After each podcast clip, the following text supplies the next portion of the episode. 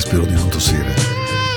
Mamma mia, allora buona serata a tutti, questa è Into the Night, la puntata più nasale degli ultimi 15 anni, mi chiedo, vi chiedo veramente scusa ma un raffreddore portentoso che ovviamente mi ha colpito puntuale come la muerte il giovedì santo perché questa è la cosa giusta che serve a me eh, per cercare di fare vacanza e ammalarmi durante il periodo delle vacanze, beh però non potevo certamente mancare per nessun motivo al mondo oggi 11 aprile ehm, e quindi insomma 10 aprile scusatemi, scusatemi, scusatemi. E, e insomma giorno di Pasquetta e ovviamente messo come San Quintino, ma eh, noi cerchiamo lo stesso di darvi un, un buon suono, questo è poco ma sicuro. E allora, beh, dopo ve lo dico che cosa vuol dire questa canzone oggi.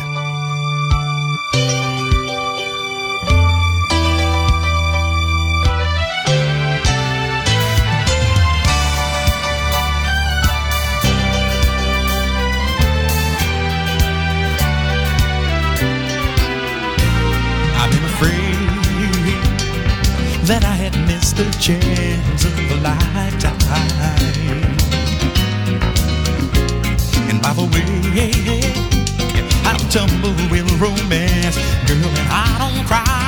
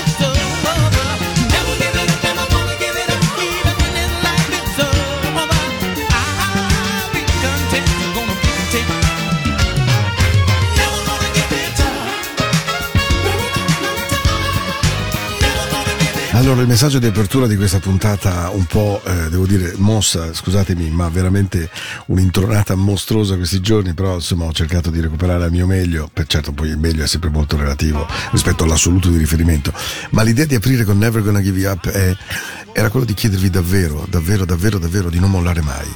E, e questo non lo dico pensando al mio amico Davide, ma proprio pensando di, di tenere duro sempre, neanche questo lo penso esatto al mio amico Davide, ma... Eh, così semplice essere abbattuti dagli altri e a volte è così semplice essere abbattuti da noi stessi, dalle nostre paure, dalle nostre insicurezze. Ci sono persone che finiscono in posti di lavoro, vorrei tanto dirvi dove, come e quando, ma non lo faccio.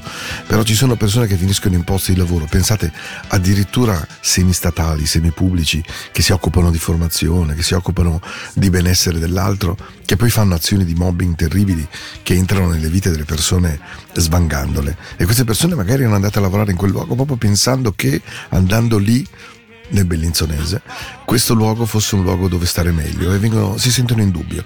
Ecco, non permettete agli altri che vi facciano questo, mi raccomando, non fatevelo fare mai, per nessun motivo al mondo, nessuno può avere questo potere su nessuno di noi.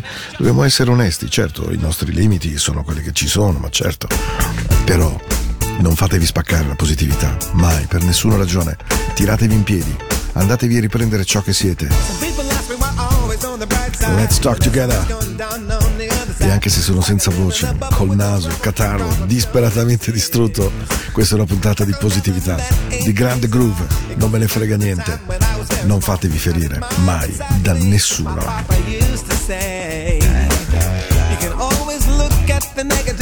but you should always live in the positive. So I try every day to live in that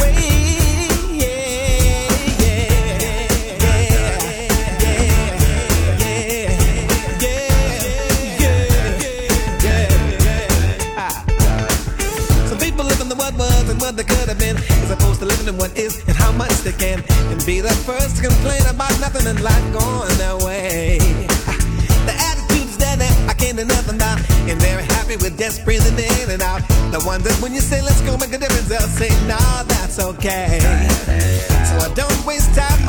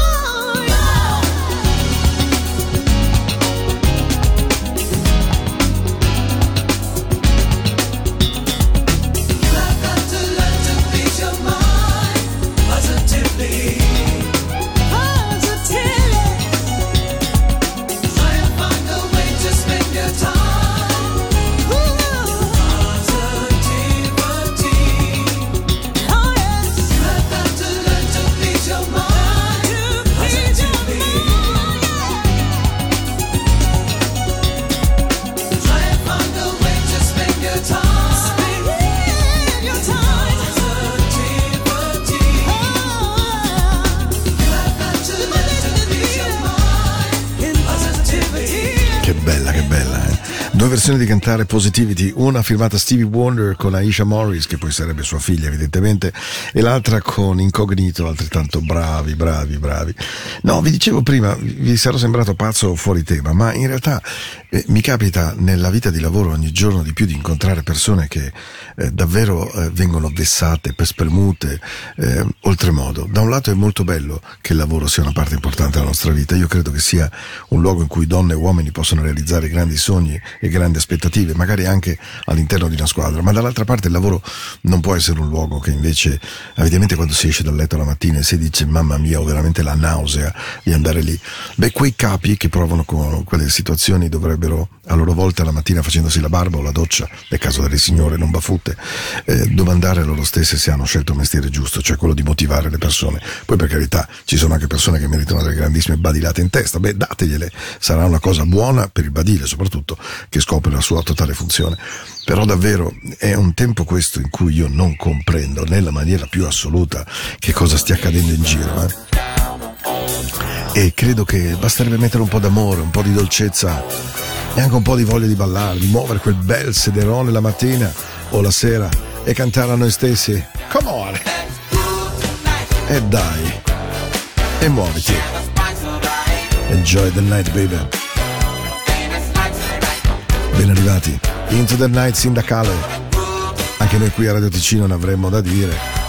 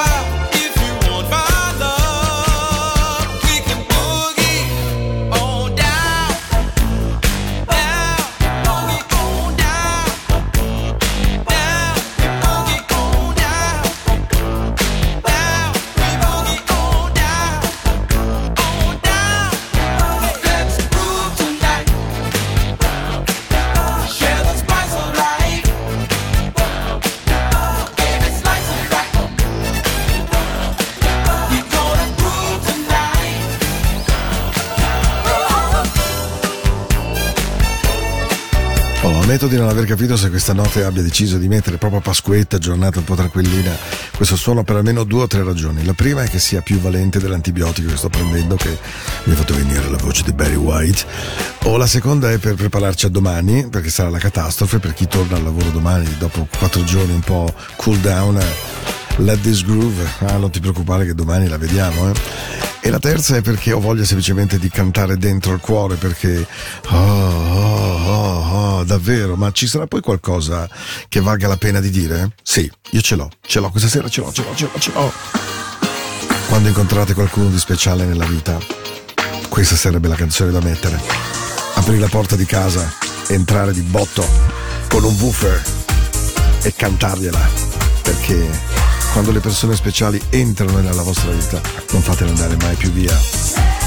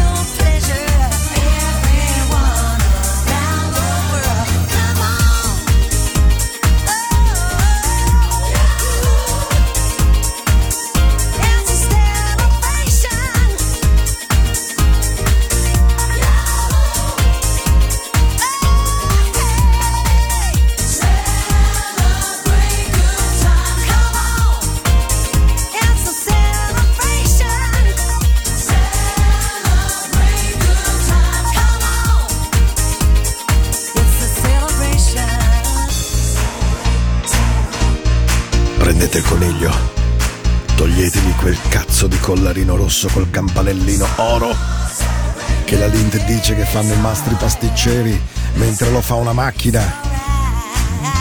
E inseguite la vostra leprotina per tutta la casa. Altro che l'uovo. Due uova e il toblerone. Celebrate!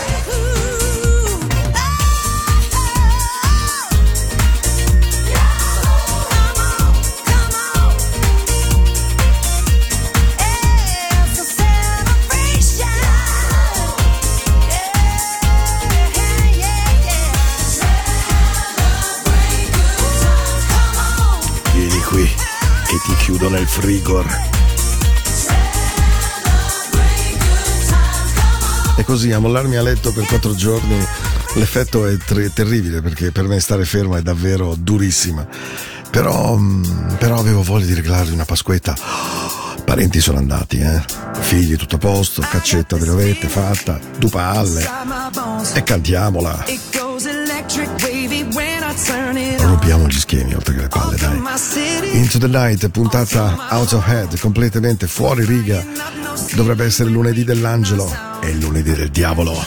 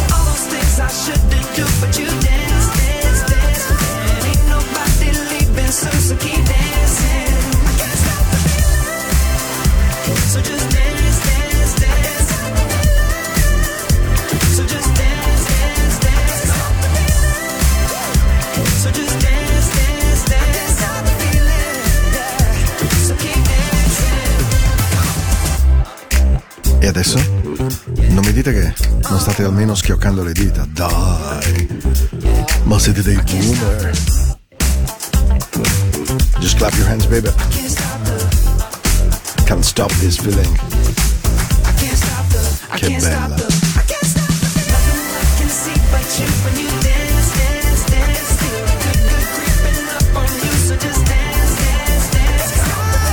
Allora adesso vi voglio dare una ricetta, una ricetta data con tutto l'affetto e la dolcezza di cui sono capace. Domani mattina dovete tornare al lavoro, non avete voglia. Ok, non avete voglia perché siete stanchi, vabbè succede, insomma, vi fa schifo dove andate? Allora, le- c- c'è una tecnica molto semplice, si apre la porta, si alzano le due dita medie, ok? Le si sventola. Si porta una piccola cassa GBL in ufficio col telefonino, mentre sventolate il dito medio, tirate sul volume della cassa, guardate il vostro capo e gli dite Freedom! Just fuck your body, baby. Stiamo insieme fino alle 22 di lunedì dell'angelo. Ceduto al Milan, quindi lunedì del diavolo.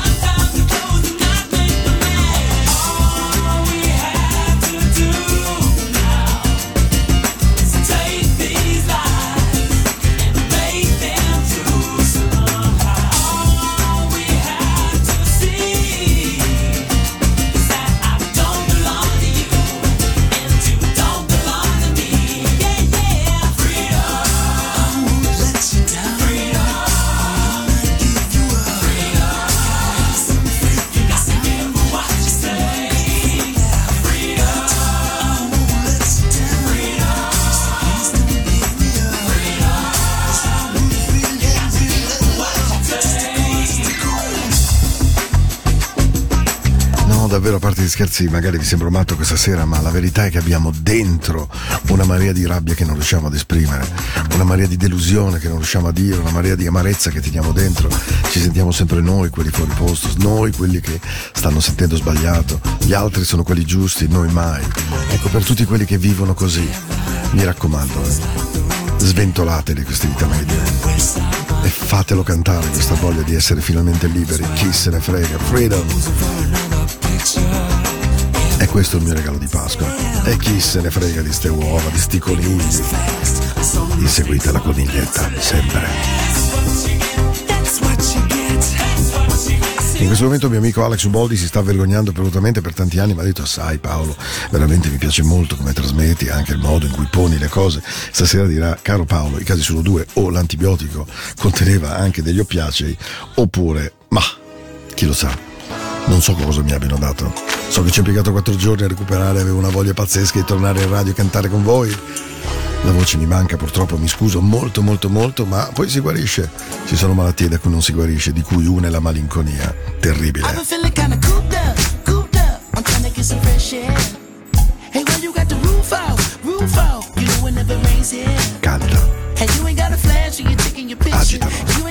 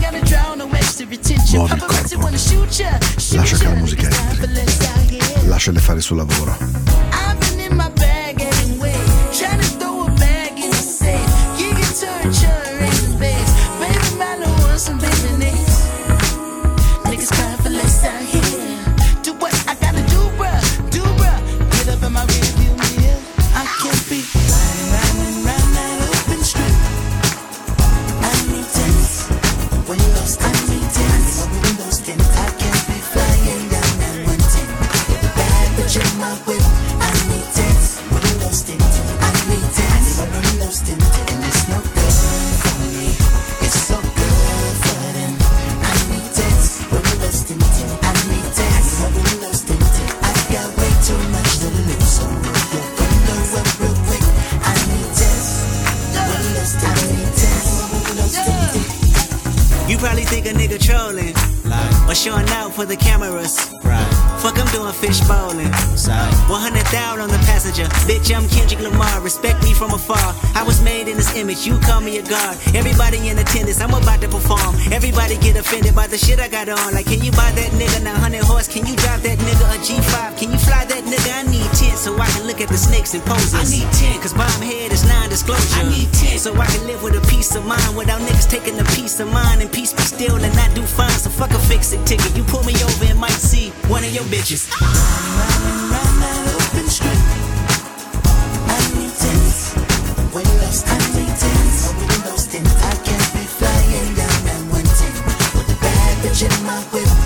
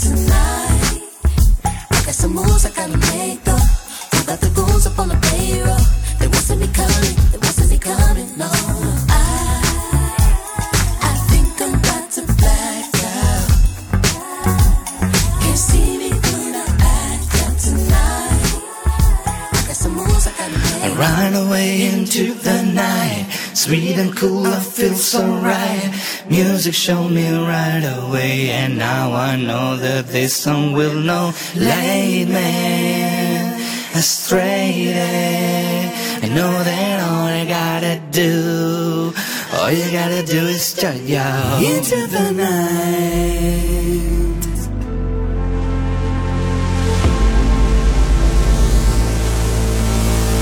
And I know she'll be the death of me, at least we'll both be numb.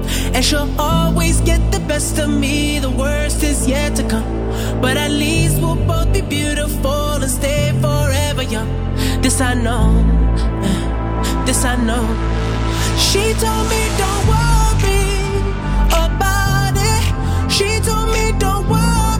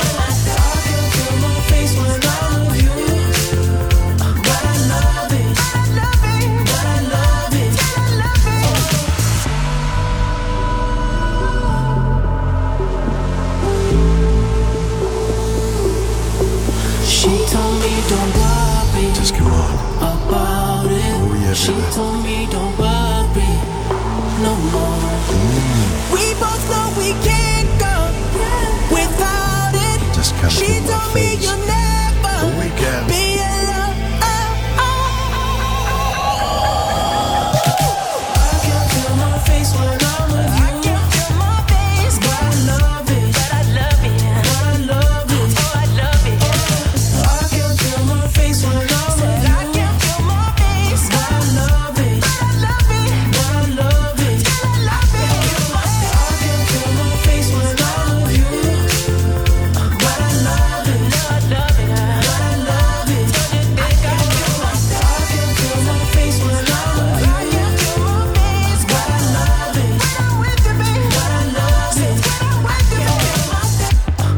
dedicato con tutto il cuore questa puntata a quelle persone che ogni giorno si mettono in dubbio, che pensano di non essere mai al posto giusto, nel momento giusto, che pensano che gli altri possano permettersi di tutto con loro perché non si sa bene per quale ragione si fanno prevaricare. A quelle persone a cui auguro davvero di trovare nella schiena la forza di entrare così. Dito medio che sventola, on and on and on and on. Lasciate che la musica suoni nel vostro cuore. Riprendetevi la vostra vita. Uscite da Pasqua e tornate a Natale. Ehi, hey, right here, right here. Lasciate che la musica canti dentro la vostra vita.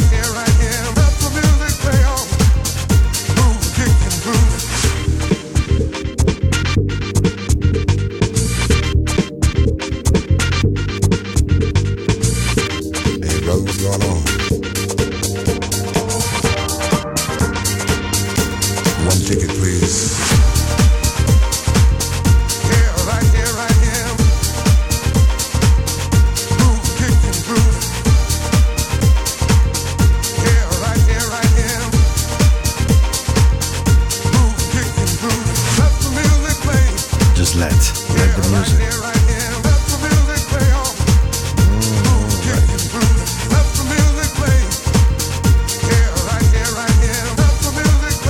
Barry White, Let the Music Play, una delle canzoni sue, mamma mia, che veramente. Poi vabbè, in questa versione Funky Star era un pochino tirata per il collo, eh, mi rendo conto. Però, insomma, in una serata. Perché in realtà le cose sono andate in una maniera più semplice.